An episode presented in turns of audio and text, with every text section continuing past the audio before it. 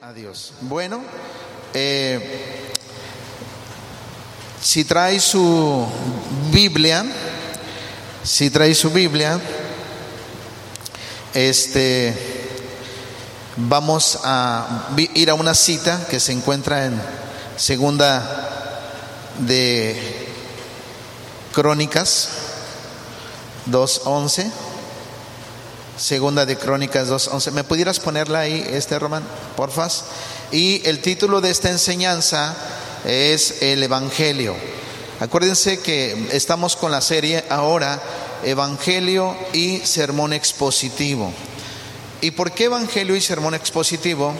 Porque el sermón expositivo de la Escritura no nos permite desviarnos ni nos da la tentación de interpretar nosotros la Escritura.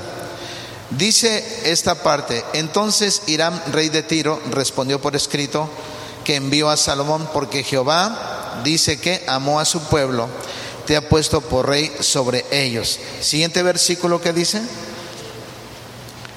dice, además decía Irán, bendito sea Jehová, el Dios de Israel, que hizo los cielos y la tierra, y que dio al rey David un hijo sabio, entendido, cuerdo prudente, que edifique casa a Jehová y casa para su reino. Una de las principales eh, eh, enseñanzas que estos dos pasajes nos da es que la gente que comparte la escritura tiene que tener eh, ser ecuánime, tiene que tener sensatez, tiene que tener equilibrio, tiene que tener un buen juicio, un buen juicio de acuerdo a la escritura porque en alguna situación muchas veces cada quien tiene su propio juicio, cada quien tiene su propio criterio y juzga las cosas desde su perspectiva. Y la Biblia dice que en la multitud del consejo se halla la sabiduría. Por eso muchas veces cuando usted va a tomar una decisión es importante tomar eh, consejo o escuchar eh, opinión. Eh, pero a personas que realmente para usted sean un referente, sean gente eh, justa, que sea gente correcta. Así es que vamos a, entrar al tema para hablar precisamente de lo que es eh, eh, el sermón expositivo. Necesitamos conocer el Evangelio. Ahora, no se vaya a sorprender por lo que yo le voy a decir ni le voy y le voy a enseñar el día de hoy porque no es mi intención tratar de regresarlos al kindergarten de la vida cristiana, al ABC o a los principios de la vida cristiana. Pero sí es mi intención, ustedes como líderes, ustedes que ejercen cierto liderazgo de alguna manera en la iglesia y fuera de la iglesia, entonces necesitan escuchar esto. Yo también en esta ocasión me voy a reinterpretar lo que es el Evangelio. Así es que escuche eh, lo que eh, William Tindale, por favor, no olviden este nombre. William Tindale, este hombre, eh, el Evangelio, él lo, dice así. Evangelión, lo que llamamos el Evangelio, es una palabra griega que significa noticias buenas. Ahora, para usted, ¿qué es el Evangelio? Para usted, ¿qué es el Evangelio? ¿Alguien me puede decir qué es Evangelio? ¿Qué es Evangelio? Noticia, ¿qué más? ¿Qué más? Buenas nuevas, ¿qué más? Le voy a decir que William Tyndale, él fue el que hizo la primera traducción al inglés de la Biblia. En 1525 William Tyndale hizo la primera traducción al inglés de los idiomas originales. El Antiguo Testamento hebreo algunas porciones en arameo y otras en sirio arameo, y otras porciones el Nuevo Testamento en griego y Mateo en arameo y algunas en sirio arameo.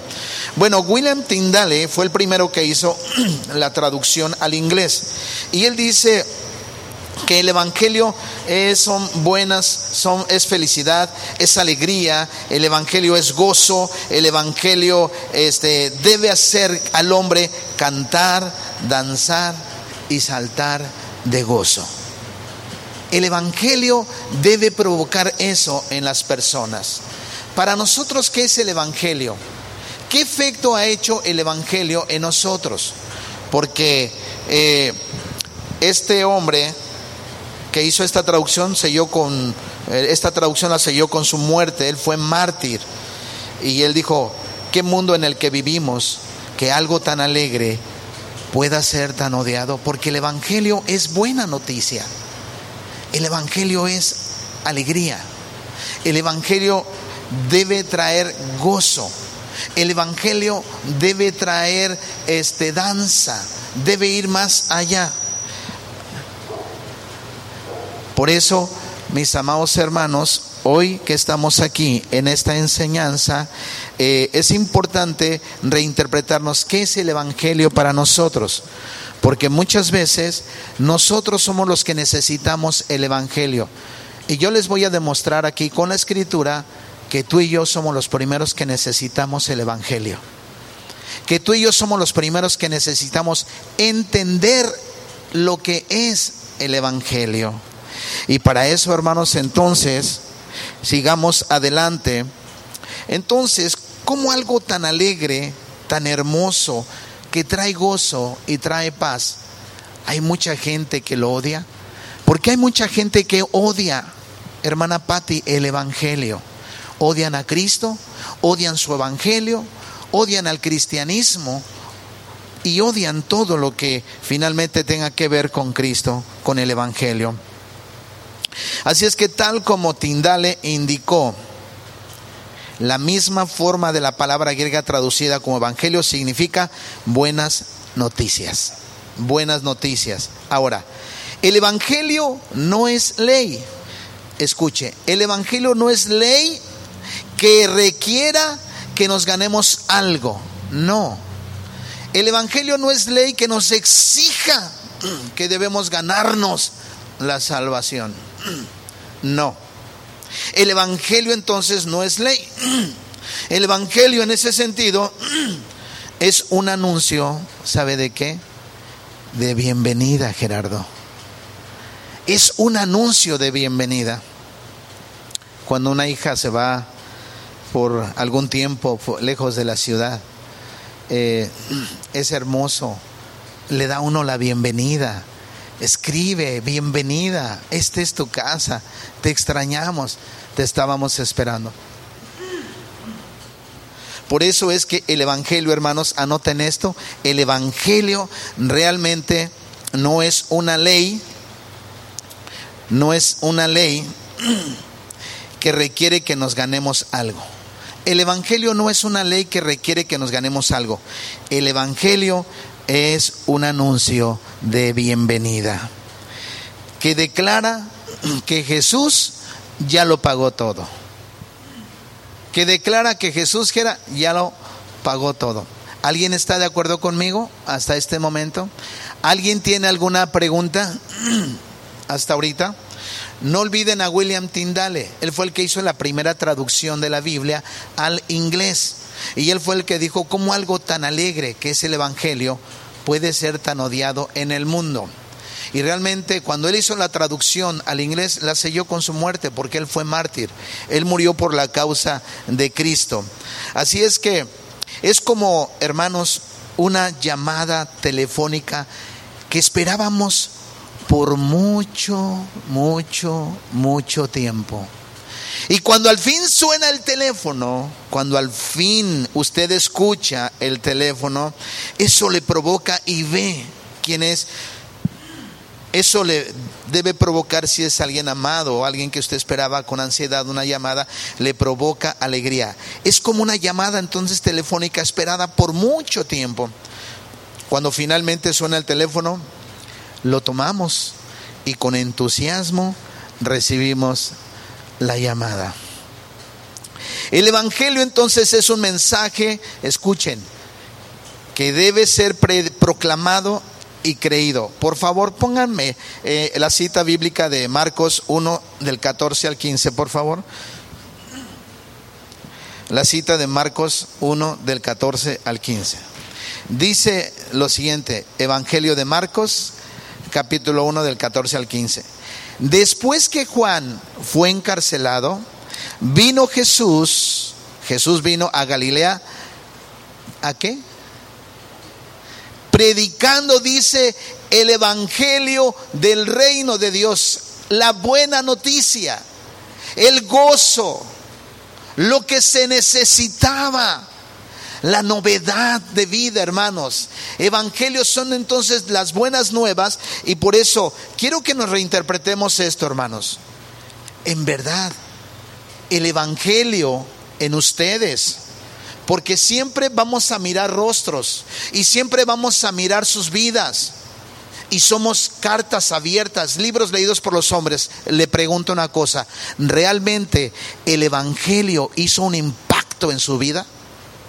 El Evangelio hizo algo, hermanos, que trajo un efecto positivo en sus vidas, porque necesitamos entonces predicarnos a nosotros mismos y pedirle a Dios y pedirle al Espíritu Santo, como veíamos el día de ayer en la oración, que perseveraban en las enseñanzas de Jesús y de los apóstoles, hermanos, para que el Evangelio sea lo que ocupe el lugar central en nuestros púlpitos. Y si usted lee el Antiguo Testamento, va a ver implícito ahí a Jesús en el libro, eh, eh, en el Antiguo Testamento, en la Torá, en la Tanaj, ahí va a ver a Jesús que está implícito. En, eh, él es verdaderamente el Rey de Reyes esperado, el Mesías, el ungido de Dios, etcétera. El Evangelio entonces dice que Jesús vino, dice la palabra entonces, que Jesús vino predicando el Evangelio del reino de Dios. Por eso nosotros como pastores no podemos predicar aquí lo que querramos. Podemos tener muy buenas ideas. Podemos tener, escuche, muy buenos eh, pensamientos. A la mejor hasta tenemos la capacidad de escribir libros. Pero desde este púlpito no se deben predicar nuestras ideas, ni debemos interpretar nosotros. Tenemos que predicar el Evangelio. Jesús mismo dice que vino a Galilea predicando el, Evangelio, la buena noticia de que del reino de Dios, del reino de Dios, amados hermanos. Por eso es que el tema de toda la Biblia, hermanos, es el Evangelio, predicar el Evangelio. Mire lo que dice Gálatas capítulo 3, versículo 8. Y amados hermanos, Jesús, Gálatas 8 Jesús, que es Jesús, dice que vino a Galilea predicando el Evangelio. Dice, y la escritura, previendo, previendo que Dios había de justificar por la fe a los gentiles, dio de antemano la buena nueva a Abraham diciendo, en ti serán benditas todas las naciones. ¿Qué significa? Que de aquí vendría el linaje de donde vendría Jesús. Algunos interpretan mal este versículo, pero si leemos el contexto, es que de aquí va a venir cuando le dijeron a Abraham, en ti serán benditas todas las naciones porque de ahí venía también el linaje de donde Jesús venía de ese linaje, de esa línea genealógica. Y a propósito, estoy leyendo un libro que se llama Las genealogías, según el Génesis, está impresionante, hermoso, hermanos. Entonces, mis amados hermanos, es el tema de toda la Biblia. Viene de arriba, viene de Dios, Mire lo que dice Gálatas también capítulo 1 del versículo 11 al 12. Gálatas 1 del 11 al 12. Mas os hago saber, hermanos, que el Evangelio anunciado por mí, esto lo estaba diciendo el apóstol Pablo, que el Evangelio anunciado por mí no es según hombre. Siguiente versículo, pues yo ni lo recibí ni lo aprendí de hombre alguno, sino por revelación de Jesucristo. Por eso algunos escritores del primero, segundo, tercero y cuarto siglo han coincidido en cuanto, por lo menos en, un punto muy importante en, en muchos de sus libros, que aquel que no predica el Evangelio es porque no tiene el Evangelio. Lo tiene a lo mejor como un conocimiento, pero no es una experiencia para ellos. Porque el Evangelio se ha de proclamar. El Evangelio no solamente tiene que ser proclamado, sino creído. Tiene que ser creído el Evangelio. Mire lo que dice Filipenses, hermanos, 1 del 27 al 30. Puede anotar esas citas, por favor. Estas buenas noticias, hermanos, son mucho más que buenas eh, vibraciones, buena onda. Mire lo que dice. Solamente que os comportéis como es digno de qué? Del Evangelio de Cristo. Lo voy a decir sin anestesia, incluyéndome yo en esta iglesia no hemos entendido realmente bien lo que es el Evangelio. En esta iglesia no hemos entendido realmente lo que es el Evangelio. Dice como es digno del Evangelio de Cristo para que o sea que vaya a veros o que esté ausente, oiga de vosotros que estáis firmes en un mismo espíritu, combatiendo unánimes por la fe del Evangelio. Hoy cualquiera puede venir a la iglesia, pero hoy no cualquiera realmente es evangélico. Hoy no cualquiera puede realmente vivir a la altura como es digno del Evangelio de Cristo, comportándonos como es digno del Evangelio de Cristo. Y ahorita vamos a ver lo que realmente entonces es el Evangelio de Cristo. Por eso al principio yo les pregunté, amados hermanos, al principio, ¿qué entendemos entonces por el Evangelio? ¿Qué entendemos entonces por el Evangelio? Porque ahorita quiero reevangelizarlos a ustedes. ¿Qué tal? Como si nunca hubieran escuchado el Evangelio. Quiero reevangelizarlos a ustedes y al mismo tiempo yo mismo me predico el Evangelio de Cristo. Pablo dijo, no es un Evangelio mío. Yo no lo recibí ni de hombre, sino lo recibí por revelación, dice, del Espíritu de Dios. Y eso, hermanos, es poderoso. Eso es poderoso. Por eso les dije, ¿qué es el Evangelio para ustedes? Y les digo, de verdad, hermanos, yo me incluyo, no hemos entendido lo que es el Evangelio. Y ahorita voy a hablar de esta cuestión porque más adelante usted va a entender algo. Estas buenas noticias entonces, dice la palabra, eh, más adelante, siguiente versículo, Román. Dice, y en nada intimidados por los que se oponen, que para ellos ciertamente es indicio de perdición, mas para vosotros de salvación, y esto es de Dios. Amados hermanos, uno de los problemas que había en la iglesia de Gálatas es que ellos mismos se ponían tropiezo. Dentro de la misma iglesia había tropiezo, amados hermanos. Y por eso es importante entonces tener con claridad y puntualmente poder señalar de manera clara qué es el Evangelio. Estas buenas noticias no son buenas ondas, no son buenas vibras. Este mensaje tiene un contenido específico. ¿Está conmigo? El mensaje del Evangelio tiene un contenido específico, no es una ametralladora de muchas cosas, tiene un contenido en particular. Puede y debe ser definido solamente por la Biblia, la palabra de Dios. Y cada generación debe tomar su Biblia, cada generación debe tomar su Biblia su Biblia y redescubrir realmente el Evangelio. Usted y yo estamos obligados a redescubrir el Evangelio porque parece ser que todavía no lo conocemos. Y estoy hablando de liderazgo. Y estoy hablando de los pastores que vivimos en esta ciudad. Cada generación debe tomar su Biblia, su Biblia y redescubrir el Evangelio de nuevo y articular nuevamente el mensaje antiguo en sus propias palabras, para sus propios tiempos. Vivimos en un tiempo de mucho redescubrimiento activo. Pero hoy necesitamos redescubrir el Evangelio y es emocionante podernos involucrar en ello. Y aquí es donde tenemos, hermanos, el mensaje esencial que apoyan las personas que creen la Biblia. Por eso el mensaje del Evangelio debe ser proclamado y creído.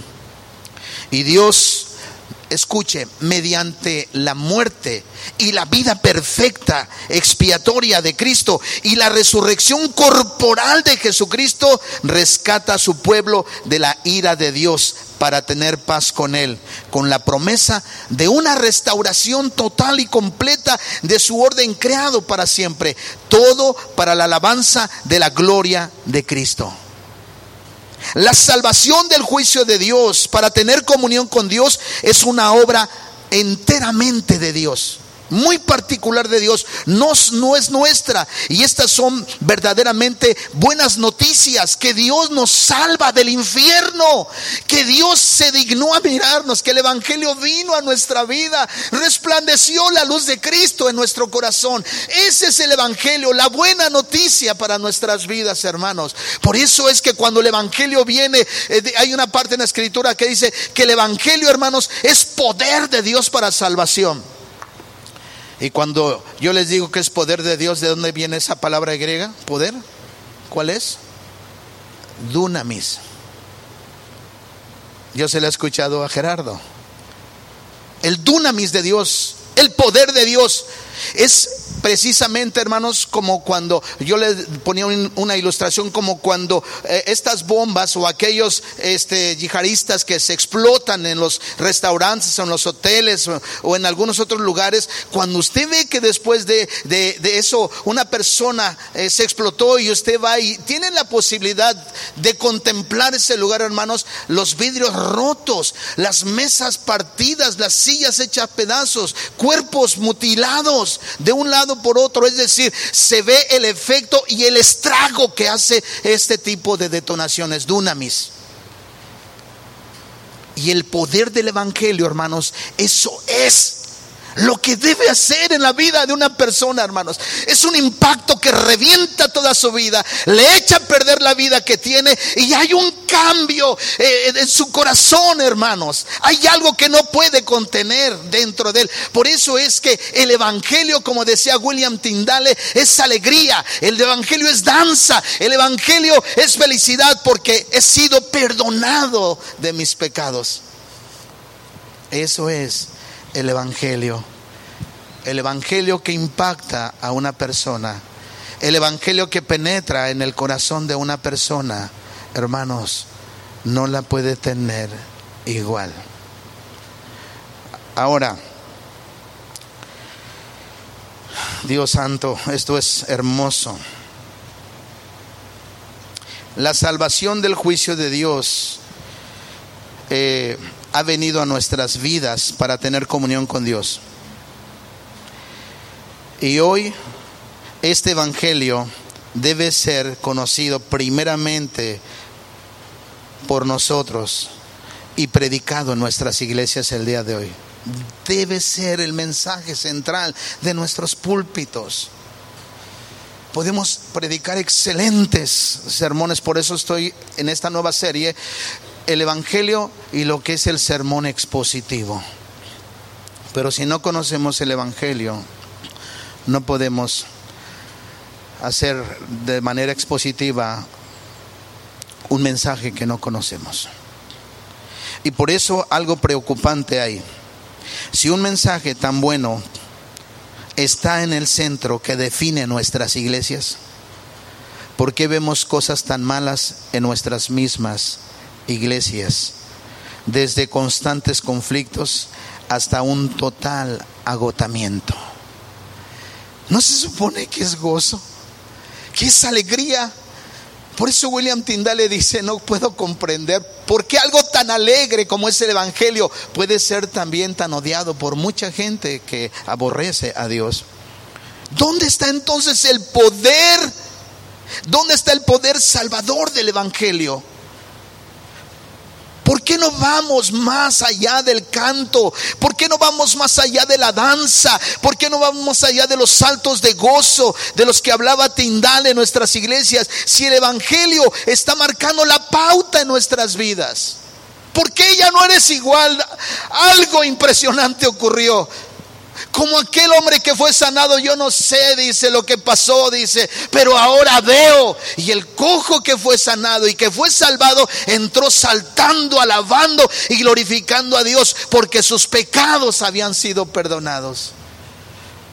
Y eso es lo que debe producir el Evangelio, porque dice el apóstol Pablo, porque no me avergüenzo del, Evangelio, porque es poder de Dios para salvación. Es el dunamis dentro, explotando, detonando en la vida de una persona en la vida de una iglesia, en la vida de una familia, en la vida de una sociedad, hermanos. Por eso es que el avivamiento de Gales, hermano, en 1904 trajo algo tan impresionante, hermanos, algo tan poderoso, hermanos. Y ahora mis ojos se abren hoy a un nuevo entendimiento de lo que es realmente el Evangelio. Y había tanta gente, hermanos, por el testimonio de la iglesia y del poder del Evangelio, hermanos.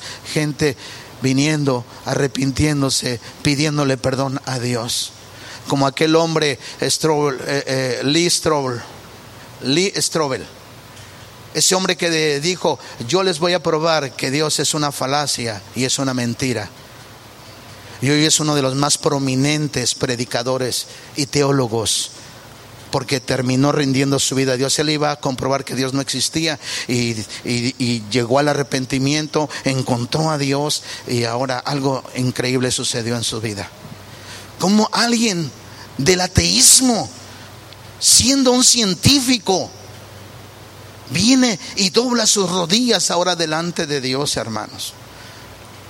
Como John Lennox, un matemático puro, también dobla sus rodillas delante de Dios, dice, encontré a Dios.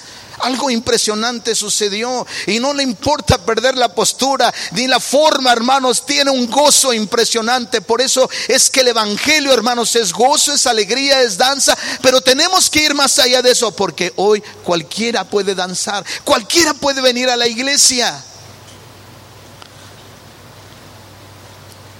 Y le digo que esto lo digo primeramente por mí. El Evangelio debe marcar la pauta. Había el testimonio de una mujer alemana cuyo padre pasó de ser también de un ferviente precomunista a un vigoroso anticomunista, porque ella dijo, te reirás de mí, pero no debes de reírte de mi padre. Por lo que pasó una noche en Moscú estaba escuchando gritos, gritos, eso es todo. Es decir, hermanos, cuando el Evangelio viene, hermanos, hay muchos sentimientos en la vida de la persona. Una vez decía Paul Washer que él a un hombre le estaba predicando el Evangelio y ese hombre dijo, pero ¿y, eso qué, qué? Yo no entiendo ni eso de pecado, no, yo no creo en esas cosas. Pero él le fue explicando poco a poco, poco a poco. Y la Biblia dice que la fe que viene y el oír de qué? de la palabra de Dios. Y un día dice que entonces este hombre, de repente, hermanos, algo inusual, algo que tal vez se ve poco ahora en las conversiones o que no vemos en las conversiones, este hombre dice que de repente abrió los ojos, el semblante se le hizo eh, eh, pálido, eh, la cara se le hizo larga y cayó al piso y empezó a llorar, a gemir y a pedirle perdón a Dios como Martín Lutero, que cuando se sentía que estaba en el infierno ya casi se dormía desnudo en la nieve en Alemania y clamaba por misericordia a Dios. Pero después vino realmente una revelación de lo que es el verdadero evangelio. Y ahora, hermanos, entonces, dice esta eh, muchacha alemana que su padre un día empezó a llorar. Pero después de, ese, de, esa transición, hermanos, del arrepentimiento, del grito, del dolor, de la angustia, entonces vino esa parte del Evangelio, hizo un, un efecto, detonó dentro de su corazón. Por eso mucha gente no puede entender ¿Cómo es que una persona era de esta manera y ahora es de esta otra manera? Porque el Evangelio hizo una detonación tan fuerte en su vida, hermanos, que no puede ser la misma persona. No se puede ser la misma iglesia. Por eso Tindale dijo, esto es algo tan alegre, tan hermoso, tan maravilloso. Y por eso les he dicho que Jonathan Edward decía, es increíble, nunca yo no conocía a alguien más que se deleitara tanto en la presencia de Dios como mi abuelo decía. Levantar las manos y orar para mucha gente no tiene sentido. Pero para aquel que le es revelado el Evangelio, hermanos, es una maravilla. Esto, hermanos, también debe suceder en nuestras iglesias. La gente viene a escuchar buenas noticias, pero luego escuchan también eh, detalles como eh, entregar sus vidas a Cristo, arrepentirse y después viene, pasan de la desesperación a la alegría. Hay angustia, hermanos, en la gente, aunque no lo expresen. Hay angustia en sus corazones. Hay dolor también en sus vidas. Ciertamente dice Isaías 5:7, ciertamente la viña de Jehová de los ejércitos es la casa de Israel. Y los hombres de Judá plantan deliciosa, planta deliciosa suya. Esperaban juicio y aquí vileza, justicia y aquí clamor. ¿Cuánta gente de nuestras iglesias pudiéramos decir son ex cristianos? Y quizás está profundamente ahora anticristianos ya. Porque fueron a una iglesia para escuchar también las buenas nuevas de gran gozo. Mire lo que dice Lucas 2.10. Pero estas fueron ahogadas por luchas y problemas. Mire lo que dice. Pero el ángel les dijo, no temáis, porque aquí os doy nuevas de qué? De gran gozo que será para todo el pueblo. No supongamos eh, que nuestras iglesias son fieles al Evangelio, tenemos que examinarnos si lo son. Al fin y al cabo, toda institución tiende a producir aquello a lo cual se opone. Una iglesia con la verdad del Evangelio en su teología puede producir lo opuesto del Evangelio en su práctica. Es decir, podemos tener mucho conocimiento, pero no hay nada de la vida del Evangelio en nosotros. Y esto le pasó a una de las iglesias de Apocalipsis. Cuando dice soy rico, me he enriquecido y de ninguna cosa tienes necesidad y no sabes que tú eres un desventurado, miserable, pobre, ciego y desnudo. El problema no era lo que creían doctrinalmente, porque esta iglesia de, Apocalipsis capítulo 3 era una iglesia muy fuerte en la enseñanza. De hecho, a, ellos no le entraban las herejías, ¿cómo ven? No le entraban las herejías porque conocían la palabra. Pero ¿qué cree? Eran arrogantes, eran soberbios. Y eso no es el Evangelio. Y eso no es el Evangelio. Nosotros, hermanos, dentro de nuestras reuniones cada domingo, debemos hacer un cambio en nuestras reuniones. Al terminar la reunión debemos hacer un cambio en nuestras actitudes.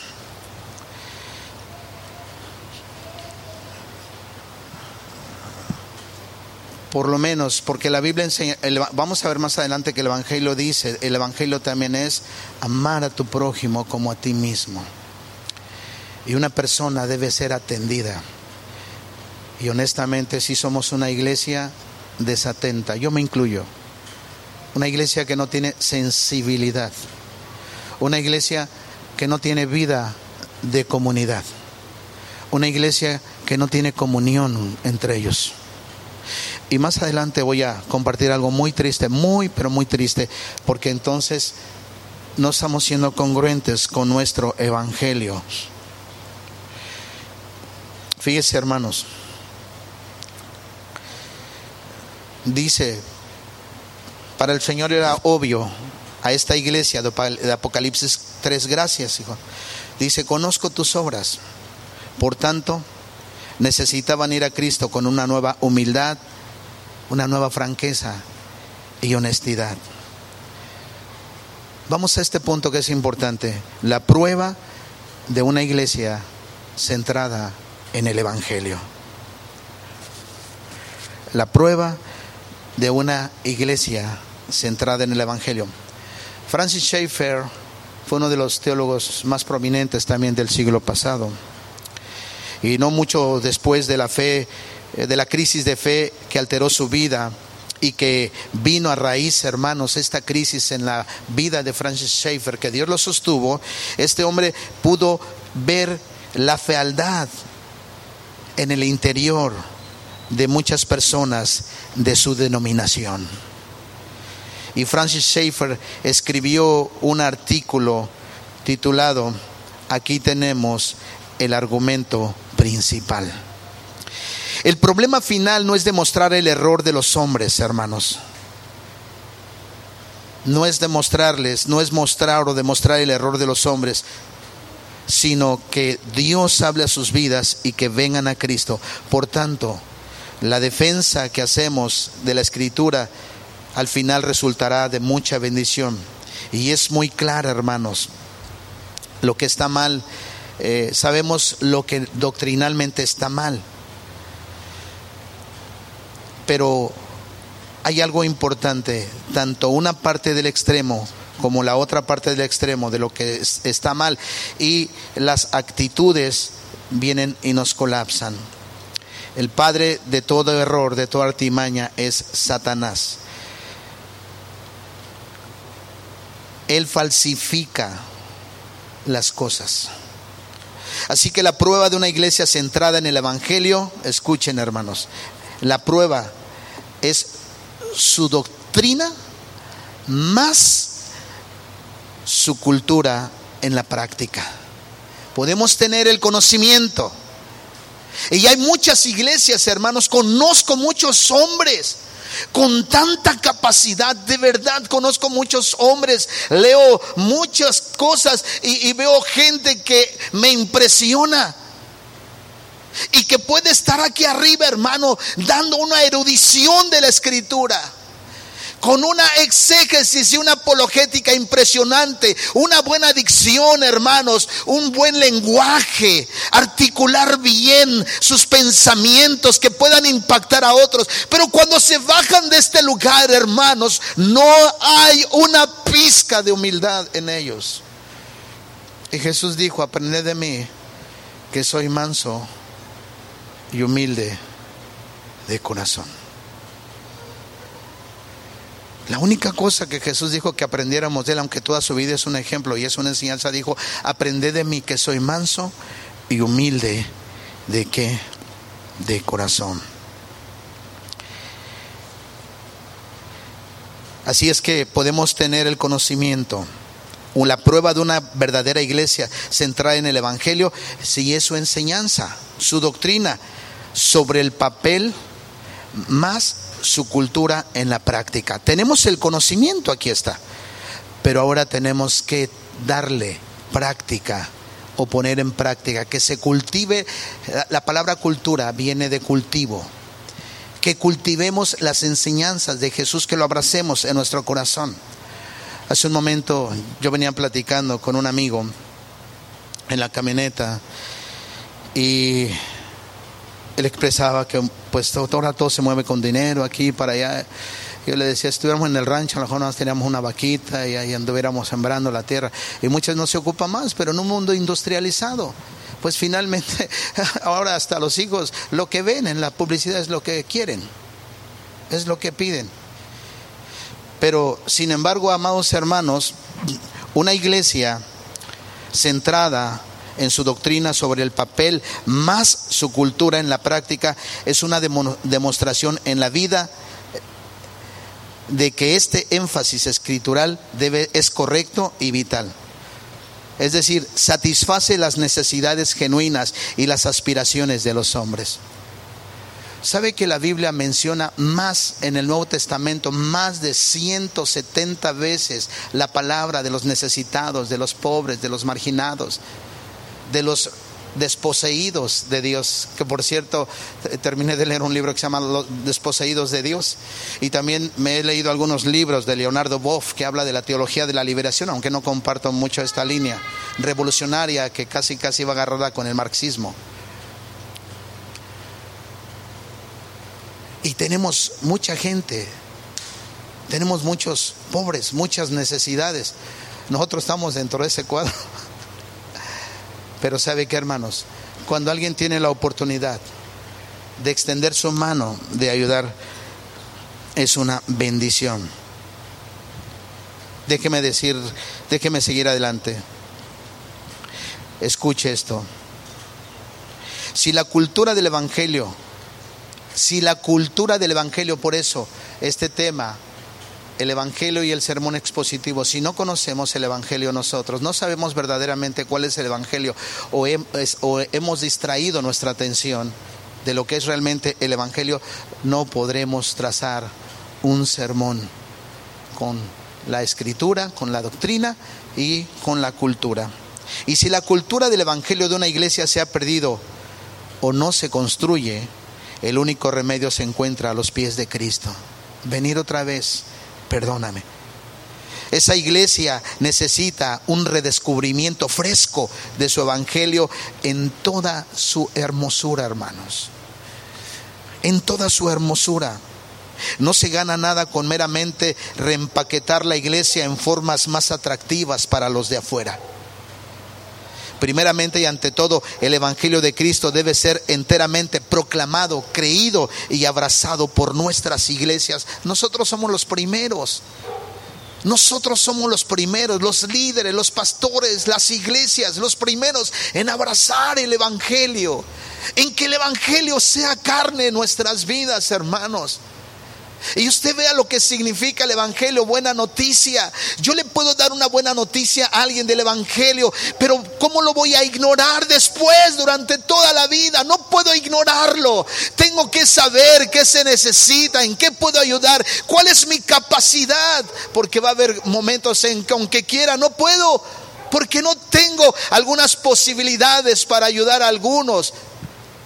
Pero puedo estar ahí, por eso admirábamos lo que estaba haciendo Alejandro Rodríguez ahí en México. Dice que estaba yendo a visitar a un pastor con cáncer, que está hasta dos horas ahí de su casa.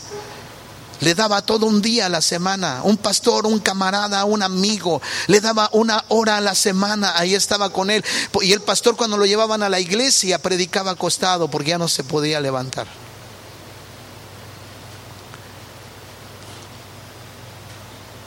Pero hoy, pues igual como sucede, tenemos cuestiones, fiestas que celebrar, graneros que construir, un montón de cosas. ¿Saben cuál fue la terapia? ¿Cuál fue la terapia? Que este la terapia que ¿Cuántos conocieron a Facundo Cabral? Un, un trovador, un escritor, filósofo, poeta murió en Guatemala. Pero este hombre perdió a su esposa y a su hija en un accidente de avión. ¿Y sabe cuál fue la terapia para él? Ir a cuidar enfermos de cáncer en fase terminal. Cuando estamos ocupados entonces en algo, hermanos, porque esto finalmente también se llama amor y misericordia. Y cuando estamos ocupados con alguien eh, eh, o en las cosas, eh, en el servicio a Dios, hermanos, le aseguro que no nos vamos a quejar de ninguna otra cosa. De nuestros labios saldrá gratitud a Dios por permitirnos servirle a las personas que muchas veces, hermanos, tienen grande necesidad, grandes vacíos, grandes crisis. Y ocuparnos en el Evangelio, hermanos, que el Evangelio sea el centro de nuestra vida, hermanos, nos hará, hermanos, voltear y tener comunión con Dios y darle gracias a Dios por cada momento vivido dentro de su Evangelio. ¿Cuántos están aquí? ¿Cuántos pueden decir amén?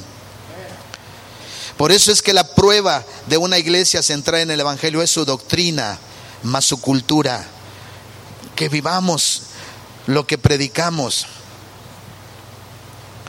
Si no se construye una cultura evangélica en una iglesia, hermanos, se ha perdido. El único remedio entonces se encuentra en Cristo. Esa iglesia necesita un redescubrimiento. Primeramente y ante todo, el Evangelio debe ser enteramente creído y abrazado. Y esto es más profundo que un aumento momentáneo de, de entusiasmo. La necesidad de nuestros tiempos, hermanos, es nada menos que la recristianización. Una vez más, la recristianización de nuestras iglesias, solo según el Evangelio, tanto en doctrina como, como en cultura, por Cristo mismo. Nada menos que la hermosura de Cristo será suficiente hoy en día, aunque saber cómo será una iglesia renovada en el presente está más allá de nuestra imaginación. Por eso tomaba algunos datos interesantes. Y el propósito de esto, hermanos, es entender que el Evangelio de Dios, iglesia, primeramente es para mí. El Evangelio de Cristo primeramente es para ti. Y te tienes que reinterpretar una y otra vez este versículo. Hoy fuimos a un negocio y un señor me dijo, pastor, ¿cómo está? Dice aquí, yo estoy echando una caguamita aquí y me preguntó qué dice Juan 3:16. Y ya empezamos a platicar de la palabra. Y me repitió este texto. Mal, dice, porque de tal manera amó Dios al mundo que ha dado a su Hijo único, Juan 3:16 para que todo aquel que en él cree no se pierda, mas tenga vida eterna. Orar con este versículo, que venga esa revelación a nuestro corazón, a nuestra vida. Que este Evangelio, que este Cristo sea para mí. La doctrina del Evangelio, aprenda esto, por favor. Esta, pudiéramos decirle esta ecuación, esta ecuación la doctrina del Evangelio crea una cultura del Evangelio. Y la doctrina de la gracia crea una cultura de gracia.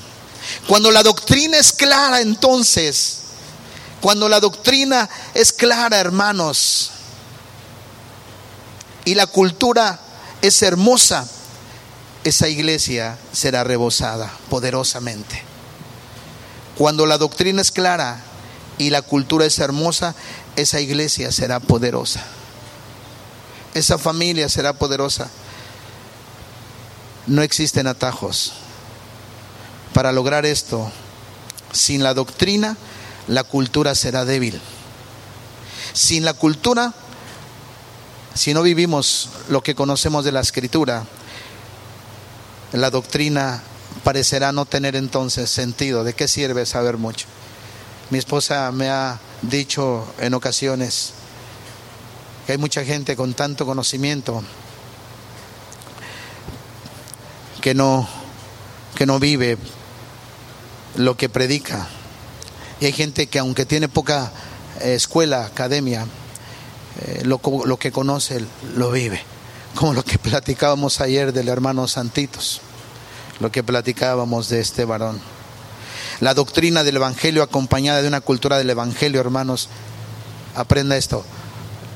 La doctrina del Evangelio acompañada de una cultura del Evangelio es profética. Es profética. ¿Cuántos están conmigo? Nosotros no podemos explicar la dinamita explosiva, el dunamis de la iglesia primitiva aparte del hecho de que practicaban dos cosas simultáneas. Escuche esto. La iglesia primitiva practicaba dos cosas. Eran ortodoxos en doctrina, trataban de esforzarse en lo correcto y ortodoxia en comunidad. En medio de la iglesia visible, una comunidad que el mundo podía ver. Por tanto, por la gracia de Dios, la iglesia debe ser conocida simultáneamente por su pureza doctrinal y pero también por la realidad de su comunidad.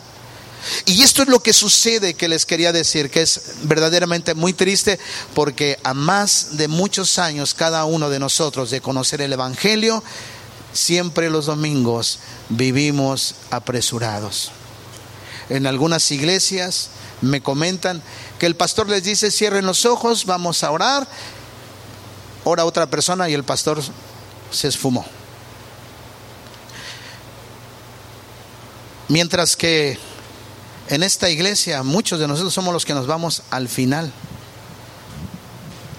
Y lo digo por mí. Yo les decía que muchas veces nos falta entender el Evangelio. A mí también. Hay un libro de, de Trish Bonhoeffer, un teólogo que murió a manos del sistema nazi, que escribe Vida en comunidad. No nos podemos aislar de la iglesia. Y aquí en esta iglesia, hermanos, tenemos una iglesia fría, una iglesia indiferente, una iglesia que solo mira lo suyo propio, un liderazgo que también solo se preocupa por él mismo, un liderazgo que nos falta conocer el Evangelio de Cristo. Un liderazgo, hermanos, que está centrado solamente en nuestras propias necesidades. Y no vemos lo que el Evangelio es realmente, una buena noticia, novedad, gozo, alegría, estar ahí. Eh, cuando era joven, yo pasé por un tiempo muy difícil porque mis papás me habían corrido de la casa, mi papá, por abrazar el Evangelio. Y llegó un momento en que como que ya no podía y me caía y el hermano Beto Moreno, que ustedes conocen, no, brother, llorando me abrazó y me dice, no te vas a caer, si te caes me caigo contigo, brother, pero te prometo que te levanto, nos levantamos.